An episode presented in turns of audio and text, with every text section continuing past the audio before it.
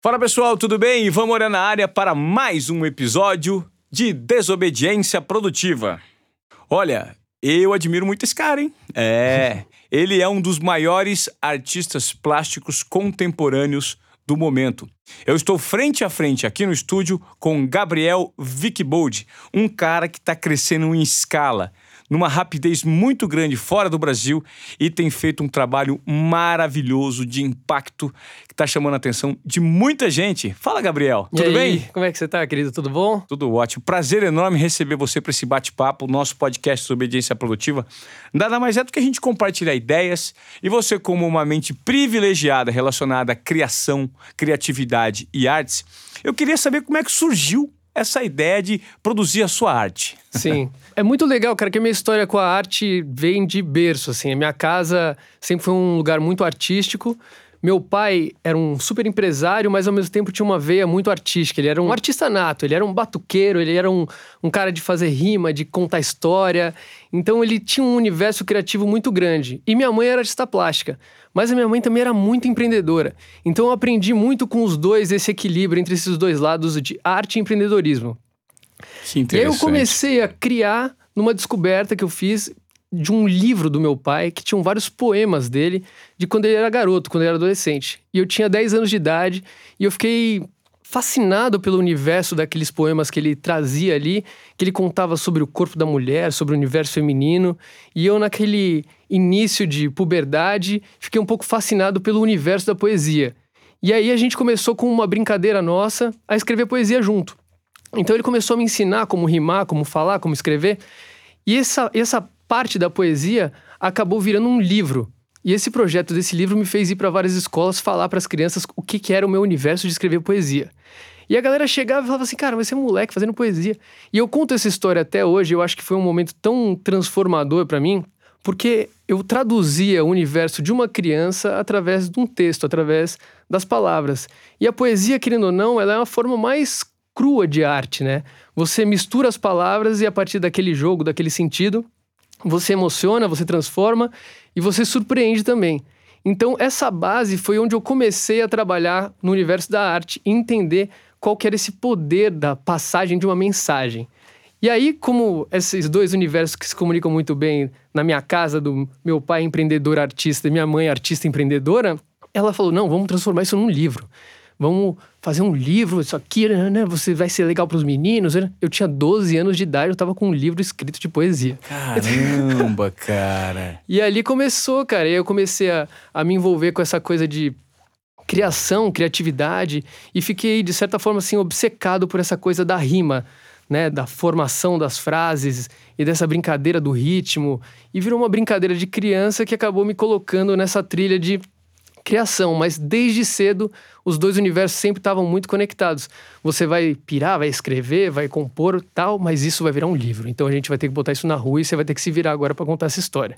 Legal. Ou seja, não era arte pura e simplesmente por arte só. Era uma arte que você poderia transformar num business desde cedo. Você foi orientado, ou seja, teve os direcionamentos para tal, né? E aí, da poesia, eu comecei a me envolver com a música, comecei a tocar, ter banda. Então, eu tive uma gravadora, um estúdio, montei uma puta estrutura para poder gravar e produzir meus discos. Me envolvi com esse universo do estúdio, que é um lugar também de extrema criatividade. E fiquei fascinado, assim, fiquei quase 10 anos trabalhando com música sem parar, cantava, compunha, gravava, tinha minha banda. E aí eu comecei a notar um outro ponto que foi fundamental para o meu crescimento como artista. Eu comecei a ver que tinham vários artistas e cantores que chegavam lá e eles tinham um talento outstanding. Quando eu falo desse talento outstanding, que eu olhava, eu falava, cara, eu não sou exatamente o que essa pessoa tem aqui, tão completa como artista, e eu não sinto que minha mensagem se conecta da mesma forma que eu vejo nesses outros artistas. Então comecei a ter uma autocrítica para entender como um artista podia se apresentar de uma forma completa. Então o cara parava aqui na minha frente, pegava o violão, tocava uma música, ele tinha um jeito de tocar, um jeito de cantar, um jeito de compor, Uma expressão uma corporal. mensagem. E eu olhava aquele artista e eu falava, cara, esse cara é muito completo.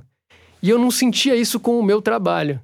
Então, no meio de uma dessas crises reflexivas, assim, do qual é o meu papel como artista, foi que eu decidi sair do estúdio, isso depois de quase 10 anos gravando, eu tinha 21 anos, estava tempo inteiro produzindo, gravando e tudo mais.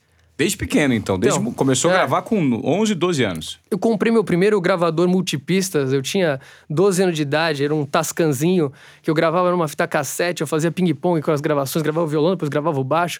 Então eu sempre adorei essa parte da, da produção, assim, eu fui um apaixonado por essa coisa do estúdio, né?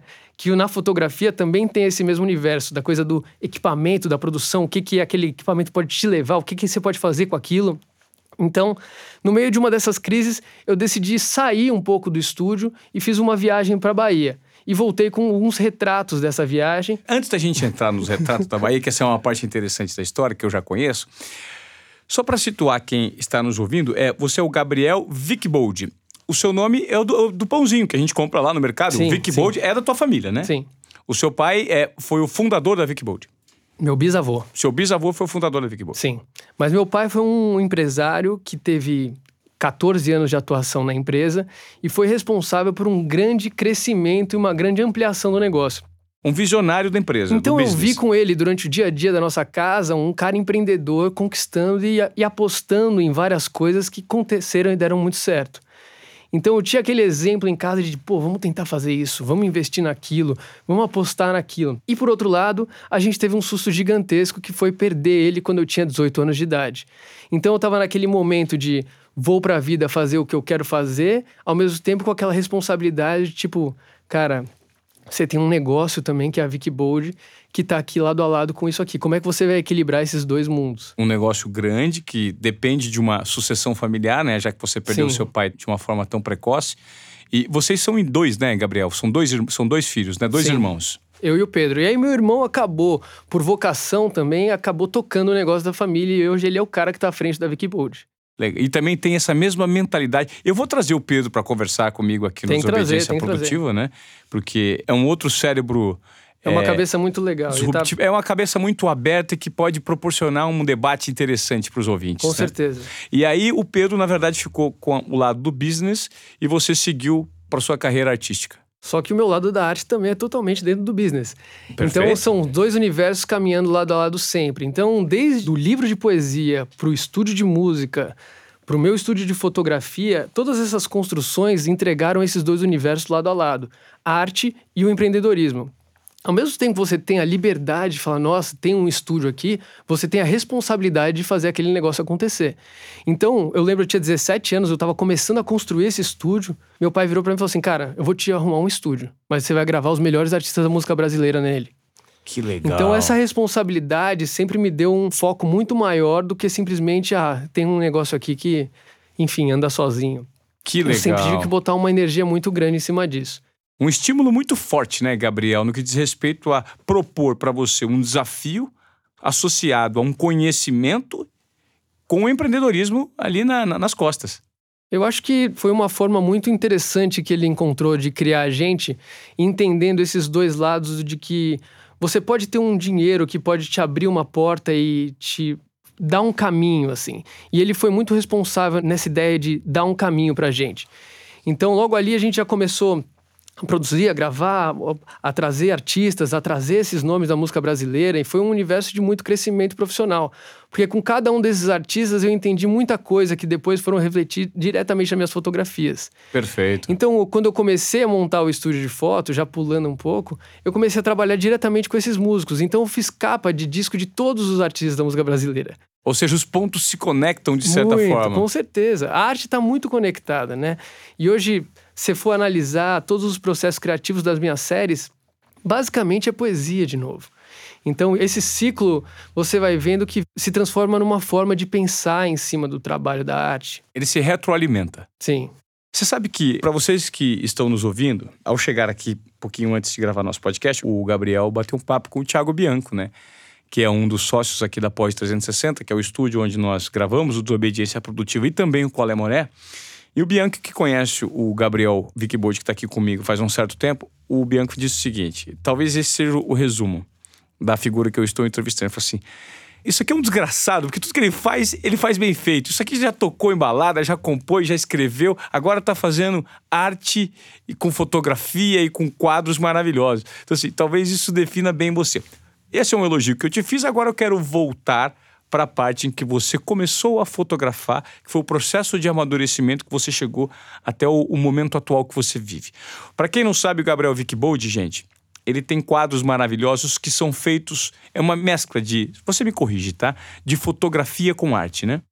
Na verdade, hoje meu trabalho basicamente é construir um homem em instalação e fotografar ele. Os temas das minhas séries são totalmente humanos. Então eu falo sobre o homem e a natureza, o homem e a sustentabilidade, o homem e o envelhecimento, nossa relação com as redes sociais. Então cada uma das minhas séries ela dura mais ou menos dois anos de produção e todas elas tratam esses temas da nossa sociedade atual. Quando eu levei essa série esse ano para Dubai, a gente fez uma exposição em Sharjah, num dos maiores festivais de fotografia do mundo eu via mulheres de burca chegando para mim falando: Cara, eu sou fã do seu trabalho, é incrível o que você está fazendo, isso conecta tanto com o que a gente está sentindo aqui.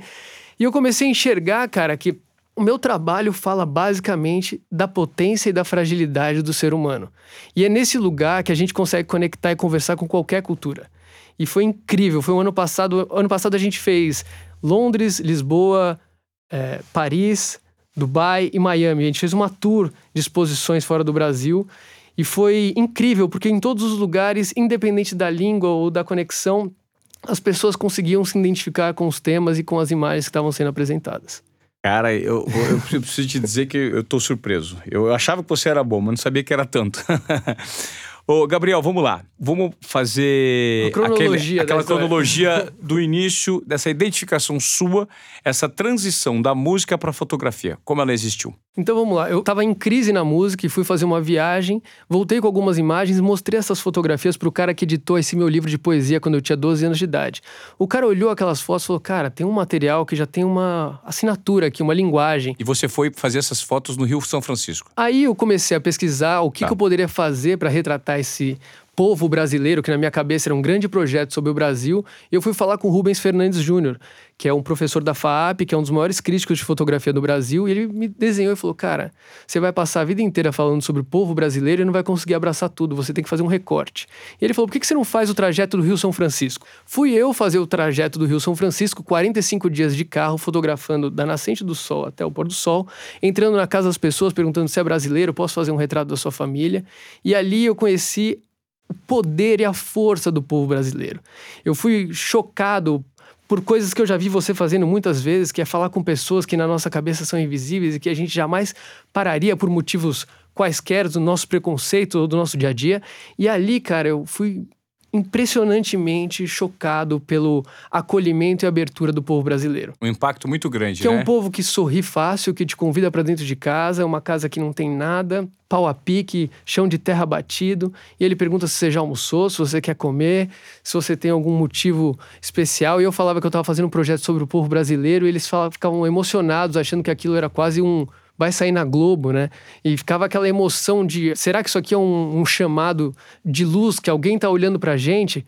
Então, o poder que essas imagens me deram de levantar a voz para aquelas pessoas me fez entender várias coisas, desde a emoção, a textura, a formação das cores, e ali eu aprendi a fotografar. E quando eu voltei com essas imagens, foi a primeira vez que eu senti aquele impacto do outstanding que eu via de vários músicos lá atrás, e as pessoas ficavam emocionadas com aquilo, elas entendiam, não precisava falar nada, aquelas fotografias falavam sozinhas.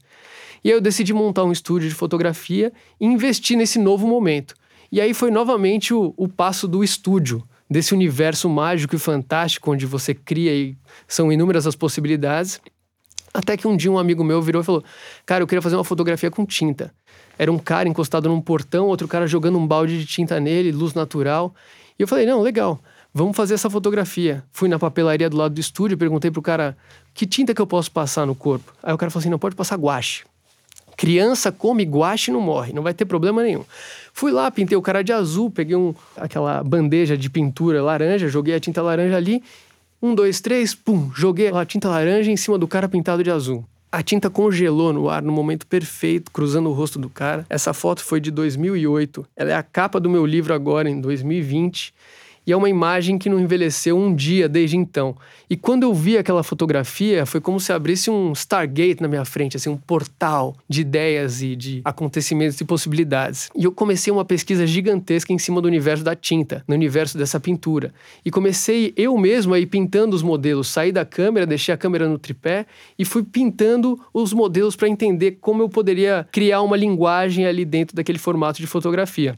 Pois bem, fiquei 2008, 2009, 2010 produzindo essa série e depois de algumas celebridades terem participado, a mídia ganhou muita atenção em cima dessa série. Foi publicado num blog francês e americano chama Fubis.net. E do dia pra noite, era assim, 2.500 pessoas da Rússia entraram no seu site. 2.500 pessoas do Camboja entraram no seu site. Eu sabia que tinha tudo isso de internet lá. e aí o, o trabalho ganhou uma perspectiva global e eu fiquei sendo o cara como fotógrafo das tintas. Isso em 2010.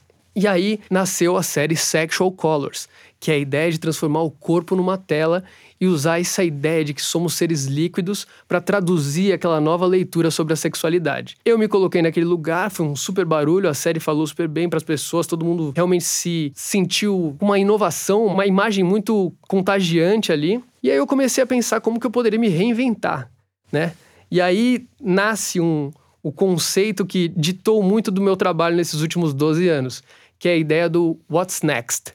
Né? What's Next tipo... é, é, tá sempre presente nos seus vídeos promocionais, é. nos seus documentários, Sim. que sempre, What's Next? E a partir daí, o que, que você vai fazer, né? E aí, você vai ficar nessas tintas para sempre e tal? E aí foi daí que veio a série Naive, que chama naive porque eu quis chamar o homem de ingênuo por se achar superior à natureza. Então a única cor que eu não consegui usar em Sexual Colors era o branco. E aí, a partir do momento que a tinta começava a ficar muito tempo em contato com a pele, ela começava a secar. E eu comecei a ver que aquele craquelado fazia uma textura incrível que me conectava direto com aquela terra seca do interior do Brasil e voltava para aquela origem da mesma imagem. Então o trabalho ele é muito cíclico, ele vai se reinventando em si mesmo. E aí a gente cai num outro conceito que é muito claro para mim, que é o de originalidade. Que para a gente ser original e único, a gente tem que realmente se conectar com a nossa origem, com o nosso lugar único dentro de nós mesmos, né? E aí eu comecei a produzir essa série Naive, onde eu colocava vários elementos da natureza em cima desse rosto craquelado, para falar sobre a relação entre o homem e a natureza.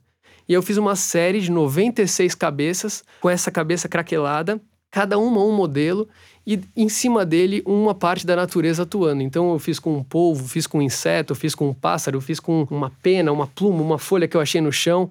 E aí eu comecei a ver que a criatividade é muito forte quando a gente consegue colocá-la dentro de um quadrado de limite. Porque quando você fala de fotografia, parece que você quer fazer tudo, né? Ah, vi uma foto de um pássaro, pum. O mundo vi uma é o foto limite. De, um, de uma montanha, pum. Ah, uma pessoa andando, pum. E quando você coloca a criatividade dentro de um limite, é aí que você consegue explorar os limites dela realmente, até onde você vai torcer aquela ideia até o final. Então era uma cabeça craquelada num fundo preto, a imagem era quadrada e o elemento da natureza não poderia vazar o espaço da fotografia. Então tudo isso me fez desenvolver uma fórmula para criar cada uma dessas séries. De novo, 2012 expus essa série, foi um super sucesso, foi muito bem. E aí veio What's Next, é a sensação permanente de inconformismo. Muito. Na verdade, a sensação de que o artista ele tá ali para se reinventar o tempo todo também, para contar uma história que nós, como seres humanos, vamos viver quantos anos? Quantas possibilidades podemos ser nesta vida? Cai dentro do conceito de desobediência produtiva, né? É sempre você quebrar os protocolos e entregar algo diferente de acordo com a sua intuição para você se entender, se enxergar, se conhecer cada vez mais. E eu fui vendo que esses temas me traziam uma relação pessoal, assim. Então, comecei nessa mesma época no estúdio a fotografar muita publicidade, moda. E eu comecei a me sentir muito incomodado pelo excesso do Photoshop. As pessoas estavam retocando muitas imagens, a gente não se conectava diretamente com o que a gente estava vendo nos anúncios. E eu decidi fazer uma crítica a isso. E aí, em 2014, veio a série Santache, que em francês significa sem marcas. E eu quis mostrar que existia uma beleza na marca. Nós somos o que nós somos hoje porque nós vivemos tudo o que vivemos. Então, todas as nossas cicatrizes são o que nos tornam o ser que nós somos hoje. E aí eu comecei a pesquisar técnicas de envelhecimento do papel. Como que eu poderia fazer não a pessoa envelhecer, mas o papel envelhecer? Eu quis que a fotografia saísse daquele, daquela superfície e contasse uma nova história. E aí uma pessoa falou para mim: se eu vou falar da grilagem, os grileiros usavam os grilos para envelhecer os documentos, para extrair madeira de forma ilegal no interior do Brasil inteiro. E essa é uma técnica porque as fezes e a urina do grilo causam uma reação química que destrói e corrói o papel. Então eu comecei a produzir as imagens no tamanho real, porque eu queria que aquele corpo perfeito que tivesse na fotografia retratasse você como um espelho e colocava mil grilos dentro daquela caixa com aquelas imagens. E os grilos destruíam aquela fotografia inteira. E a série veio para contar que existe uma beleza incrível na marca. Então a fotografia parecia que tinha acabado de sair de um furacão, totalmente destruída. E você olhava e você conseguia entender que existe uma beleza na marca. Então, todos esses raciocínios foram se tornando uma forma de poetizar a minha forma de enxergar o dia a dia, a realidade, as pessoas, mas transformando isso numa crítica muito forte ao que a gente está vivendo hoje em dia como sociedade. São temas extremamente humanos, por isso se conectam com qualquer pessoa que encara o fato de envelhecer e sente o peso do tempo e da marca passando, mas ao mesmo tempo coloca a gente para refletir de uma forma artística e poética sobre esse tema. Impressionante. Não, eu, eu acho super interessante. Eu disparei, nível. desculpa, né? Não, imagina, cara. Eu achei super interessante porque é legal quando você já entrou num nível de construção de raciocínio que faz com que talvez a, o que você quer transmitir fique mais claro na sua verbalização. E é interessante porque arte como um todo é algo muito pouco valorizado no Brasil, né? Nós sabemos que o Brasil consome muito pouca arte e valoriza muito pouco a produção de arte se comparado aos países de vanguarda, os países que tiveram um nível educacional muito maior da população, né? Mas a gente está evoluindo muito, cara. Eu acho isso muito bom. E eu quis colocar um trabalho que fosse não explicável assim, né? Mas que você pudesse se conectar com ele de uma forma direta, porque cria uma empatia muito maior sobre aquela imagem. Na hora que eu comecei a entender que as minhas séries, quando expostas, eram um texto que não necessariamente estava querendo excluir o espectador, né? Porque você vai em algumas exposições, você lê o texto, ele fala, nossa, não consegui entender nada, né, do que ele está dizendo. Aí olha as imagens, putz, mas não entendi menos ainda. E o meu trabalho fez exatamente o oposto disso. Ele quis trazer o público para dentro. Então eu usei uma linguagem o mais simples possível, expliquei o meu pensamento ali da forma mais clara possível. E na hora que a pessoa enxerga as imagens, ela se conecta diretamente com aquele texto e ela fala, é isso. Entendi o que ele quis dizer com isso aqui mesmo tendo uma poesia ali dentro. Ô Gabriel, todo esse nível de criação, de criatividade, de ousadia e de persistência que você teve ao acreditar nos formatos de arte que você sempre tentou propor, está vinculado a um berço que você teve. É um berço de criação, uma herança cultural de seus pais, de estímulo. Você acredita que hoje o empreendedorismo, o empreendedorismo no Brasil que está muito em alta, ele está necessariamente vinculado a propósito? Ele está muito vinculado a propósito, mas também está muito vinculado a. Eu acredito que a arte fala muito isso. Saber respeitar os seus defeitos tanto quanto as suas qualidades. Nesse lugar onde eu falo da originalidade, de olhar para dentro, de sentir essas dores que me fizeram transformar isso em imagens, eu acho que o empreendedorismo fala dessa mesma linguagem. Olhar para o seu universo, entender o que são os problemas e transformar isso em ideias novas que vão transformar mas acima de tudo, olhar para dentro e entender que ali dentro nós somos um ser único, né? E essa essência, essa história, o porquê dos motivos de cada uma dessas séries, elas estão conectadas à minha forma de enxergar o mundo. Então, na verdade, eu organizei uma estrutura e uma fórmula para ser um artista autossuficiente. Então, montei minha galeria, eu comecei a representar outros artistas, eu comecei a fazer intercâmbio com artistas que eu admirava muito fora do Brasil. E isso me fez crescer muito para enxergar como que os outros artistas trabalhavam lá fora e ver que era muito possível de realizar isso aqui dentro também. Então, a partir de 2018, quando eu entrei e fiz a minha primeira SP Art como galeria e como artista, eu entendi que eu estava do lado de cá também da bancada no mundo da arte e que poderia ser possível quebrar aquele paradigma de que o artista não pode ser o seu próprio galerista. Então, quando eu abri essa porta, muita gente virou o nariz e pensou: não, mas você é o galerista e você é o artista. E eu falei, cara, é isso e acabou. eu vou fazer assim e vai ser possível ser feito desse jeito. Então a gente foi fazendo feira fora do Brasil, foi fazendo exposição fora do Brasil, e eu fui enxergando todas essas possibilidades que me apareciam como oportunidades e investi nelas com força, entendeu? Então fui fazer uma super exposição em Paris, junto com meu parceiro que é BMW, peguei os caras e fomos juntos para lá. Em dezembro, durante a Art Basel, fizemos um jantar junto com a Panerai, que é outro parceiro meu. Então é um, uma conexão de network junto com o universo de, de possibilidades, mas com aquela sagacidade do tipo, a vida é agora, você vai ter que resolver isso agora e vamos para cima, entendeu? Vamos realizar, é, né? Realizar, eu acho que essa é uma palavra que, cara, tá assim no meu dia a dia, assim, de uma forma muito clara, assim. Eu sou um obcecado pelo meu trabalho pela minha fotografia, pela minha produção. Então, todos os dias eu me coloco no estúdio para produzir, fotografar e sentir que eu posso levantar essa barra um pouquinho mais, criativamente, como artista, nos meus limites. Então, por isso, cada uma dessas séries veio me provocando como capacidade de me reinventar, ao mesmo tempo tendo uma linha cronológica que completa todos esses universos. Eu acho que você está falando, ele de certa forma, olha como é interessante, né? A gente ouvir da boca de um artista plástico reinvenção constante vinculado a empreendedorismo, propósito e realização.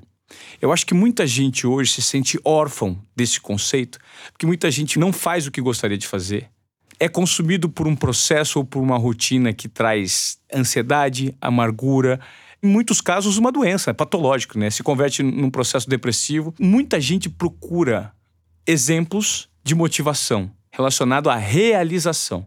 E é interessante quando você traz esse discurso e essa maneira de reinvenção, que a reinvenção, ela proporciona muito medo, né?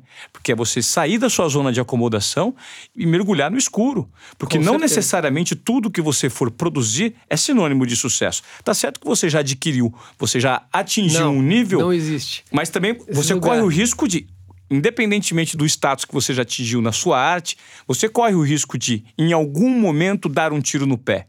Eu acho que para você criar algo novo, você vai ter que sair da zona de conforto e você vai ter que colocar o pé na lama de novo. Você tem que mergulhar profundo nessas dores, nesses sentimentos, nessa forma de enxergar o mundo, na forma de enxergar sua própria fotografia para entender que você vai passar um perrengue para se reinventar e você só vai ter o gosto do prazer de conseguir novamente se você mergulhar. Isso é demais, cara, porque é assim, é, é, um sentimento que na hora que você consegue, você coloca essa capacidade de se reinventar como um modus operandi da sua vida. Então, em 2016, eu fiz uma série que chamava I Am Online, e eu quis usar a linha como tinta dessa vez para mostrar o quão sufocada a nossa geração tá por causa do excesso da conectividade. O tempo inteiro no celular, o tempo inteiro vendo um, um mar de informação que não acaba e os modelos estão todos enrolados em linha e a pessoa fala I am online. Eu coloquei a série na primeira pessoa para mostrar que eu também estou focado nesse mesmo lugar. E aí a gente começa a, a pensar em várias questões, né? As linhas parecem máscaras, as máscaras que a gente constrói para poder sobreviver nas redes sociais. Tem algumas imagens dessa série que são parecem gêmeas siamesas assim, porque você dorme e acorda vendo a vida de pessoas que você nem conhece pessoalmente. Se você passar na rua, talvez você nem cumprimente, mas você sabe tudo da vida daquela pessoa. E esse sentimento, essa dificuldade de buscar no outro essa sensação do tipo, nossa, eu não fui, eu não viajei, eu não estava no restaurante certo, eu não estou aproveitando minha vida o tanto quanto eu mereço. Isso faz a nossa geração sofrer demais, uma angústia, né, realmente implacável. E na sequência dessa série, 2016, em 2018, eu lanço a série I Am Light, que em I Am Light ela contrapõe toda a ideia de I Am Online, que eu usei o glitter para transformar cada um desses modelos em uma explosão de luz e a ideia de que nós somos esse infinito de possibilidades. E para ser feliz de verdade, para se entender, para se amar, a gente tem que olhar para dentro e entender que as nossas qualidades são tão benéficas quanto os nossos defeitos. E aí tá a arte. A ideia de que, cara, você tem que saber respeitar que você não é tão bom fazendo determinada coisa, mas é que aquilo que te faz ser único. Cara, é impressionante esse nível de reflexão que a gente está tendo aqui, porque eu acho que isso faz sentido para muita gente que está nos ouvindo, que está vivendo numa zona de comodismo ou está tentando participar de um processo de transição interno, mas não tem coragem suficiente para arriscar, né? Tudo se trata disso que nós estamos falando. Do tanto que você está disposto a colocar o pé na lama para se reinventar, usar sua criatividade e voltar a ser proeminente, relevante por meio da criatividade, porque todo mundo é capaz, né, Gabriel? Você na arte acaba nos dando um exemplo muito evidente do que isso é possível, né? Eu acho que você nunca vai conseguir ser um outstanding em alguma coisa se você não for um obcecado e um apaixonado por aquele tema. Porque aquele período que você realmente tem que produzir incessantemente e errar e se descobrir e tentar, cara, esse período só, só, só é permitido para um obcecado, para um cara que é um apaixonado por aquilo. Então, para você construir uma carreira de sucesso ou ter um negócio de sucesso, você tem que ser um apaixonado por aquilo, um obcecado por aquilo, para passar por todas as dores e problemas que você vai ter durante o caminho e ter a capacidade de se reinventar. Meu trabalho fala muito desse lugar também. A minha fotografia, na época das tintas, ela era baseada no erro, baseada no dar o primeiro passo. Joga tinta e vai arrumando, e vai limpando, e vai acertando.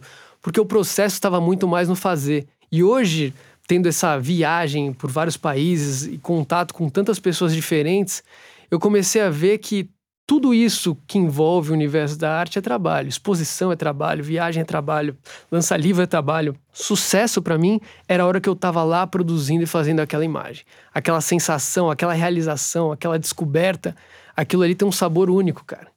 Tem tanto um sabor único que você está me verbalizando que eu estou me sentindo fazendo um sucesso agora.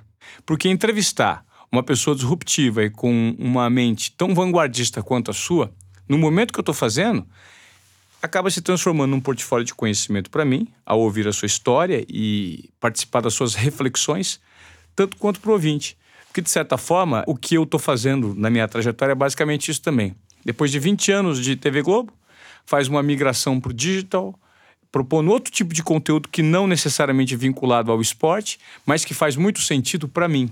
Sim. Né? Porque o comunicador ele tem uma, um foco de abrangência infinito. Se você não focar é aquela, aquele quadrado criativo. É o quadradinho. Então, assim, veja, eu não tirei o pé do esporte, eu tenho qual é moré, mas o desobediência produtiva é justamente o meu segundo quadradinho que se transformou na menina dos olhos. Para quê? Para propor ideias, para propor reflexões que eu acho que a sociedade está muito carente, né? A gente vive em conceitos pré-formados, preconceitos, né, específicos e hoje essa inovação vinculada à tecnologia, ela oferece tanto conhecimento, tanta opção de consumir conteúdo de qualidade que às vezes as pessoas ficam até misturadas. O que, que faz sentido? Onde eu vou beber? Qual fonte é mais saudável? Qual fonte vai me enriquecer mais? E de repente é exatamente o que você está falando, né? Esse excesso de informação que nós temos e a maneira como você vai consumir pode te promover uma transformação. E você é um privilegiado porque você consegue se inspirar no mundo, né? Quem são seus grandes inspiradores, Gabriel? Essa pergunta é boa. Eu sou um cara que sinto muito, assim, né, cara? Eu tô vivendo a vida de uma forma muito intensa, né? Eu tô transformando a minha fotografia na minha vida, eu tô transformando a minha galeria no meu universo particular, assim, eu construí a minha cena, né, para eu atuar dentro. Eu acho que isso me fez ficar muito obcecado por esse mundo de possibilidades que eu tava criando através da arte, assim. Ir para fora, trazer os artistas como, cara, David Yarrow, Russell James, Marius Perlich, Desiree Madison. Se você for pesquisar esses artistas, eles estão fazendo barulho global com a fotografia, discutindo os novos limites entre fotografia, captura, tratamento de imagem, pós-produção e o quanto isso é o futuro da fotografia. Então, são essas pessoas que eu tenho trazido para minha galeria para conectar com o meu trabalho e entender mais sobre para onde é esse lugar que a fotografia vai caminhar agora, assim. Interessante muito interessante. Gabriel, as pessoas que estão nos ouvindo, os nossos ouvintes, que não têm conhecimento da sua arte e que quiserem ter um contato mais próximo, quais são os caminhos? A gente vai ter um momento mágico agora, né? Que vai ser depois de 12 anos, a gente vai fazer uma exposição dentro da FAAP, no Museu de Arte Brasileira, no MAB, e são 155 obras, uma exposição totalmente interativa, com vídeos. Eu quis trazer muita modernidade nessa forma de apresentar a fotografia. E a exposição abre agora dia 9 de março no MAB, fica três meses em cartaz. Lá é minha casa, a FAP foi o lugar onde eu estudei, eu fiz rádio e TV lá. Lá eu vi as maiores exposições de fotografia. Eu vi Mário Testino, eu vi Bob Gruen, eu vi Bob Wolfson. Quando eu voltei para lá esse ano, em novembro eles falaram: Gabriel, a gente tem uma data aqui para você. Vamos fazer sua exposição em março? E eu entrei na sala, né? Que eu vi todas essas exposições. Cara, eu Você fiquei muito emocionado.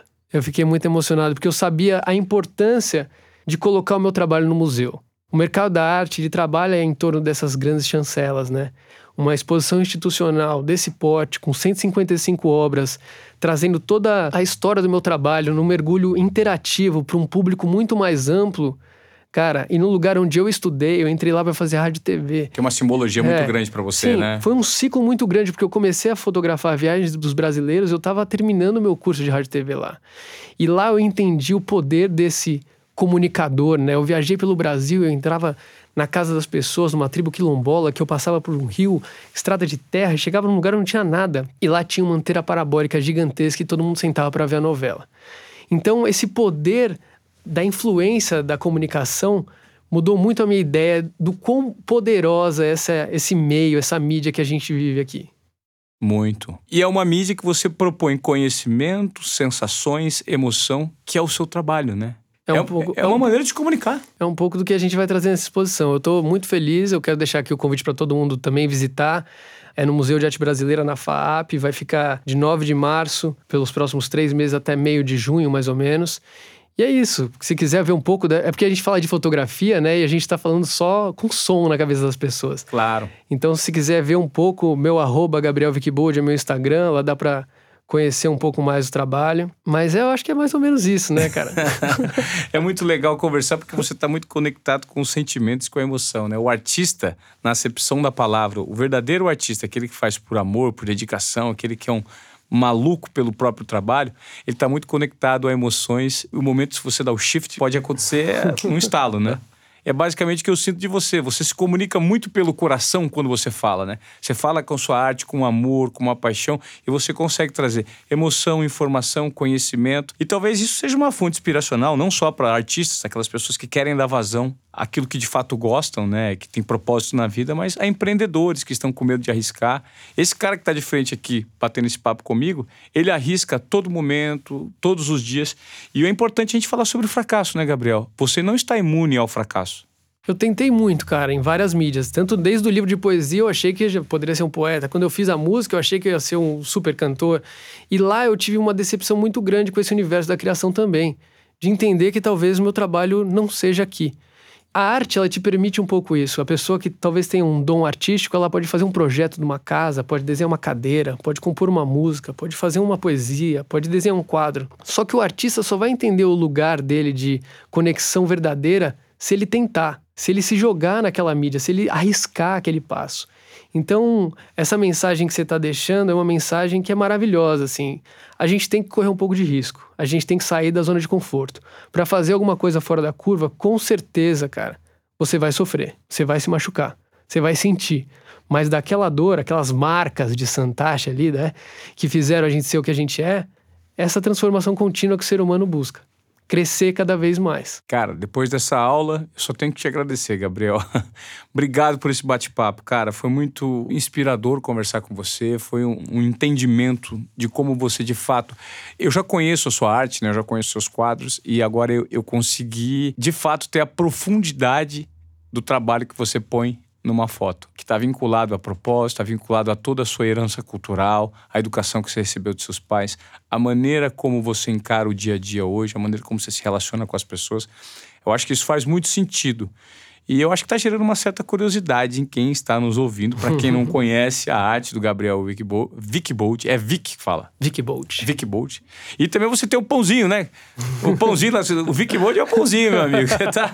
É o mesmo cara, é. Eles Mas é uma dificuldade gigante, né? Você imagina o peso desse sobrenome também. Super. Você conseguir se estabilizar com uma coisa nova e acreditar nessa assinatura de uma independência em relação a uma tradição da sua família é uma vitória, uma ruptura gigante também. Quem implantou o negócio foi, você estava explicando, foi seu bisavô? Foi meu bisavô. Qual a origem da família? Alemã. Alemã. Sim.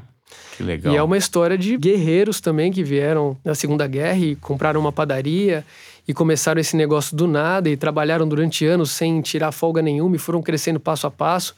E é uma história linda que, na verdade, inspirou todo mundo da minha geração também, na minha casa, na minha família. E a gente enxerga que isso vem atrelado os dois universos, né? Te traz um grande poder, mas te traz uma grande responsabilidade também. Muito obrigado, cara. Foi um prazer enorme compartilhar esses momentos com você aqui de desobediência produtiva. Talvez você seja o maior desobediente, o cara que desobedece com uma frequência maior o seu próprio trabalho, a sua própria condução da sua carreira. E eu te parabenizo por isso, porque você se transformou num case muito legal. Eu tenho certeza que esse podcast vai fazer sucesso, cara. E você que está nos ouvindo, achou é inspiração, comenta com seu amigo, compartilhe essa história de superação constante do Gabriel Vickbold, que é um guerreiro, é um artista contemporâneo, um cara que o mundo ainda vai conhecer. O mundo já conhece, mas vai ficar marcado certamente como os grandes artistas do Brasil e do mundo. Obrigado pela sua participação no Desobediência. Meu amigo pessoal, um prazer ter compartilhado isso com você. Tamo junto. Valeu, querido. Brigadão. Eu adorei também.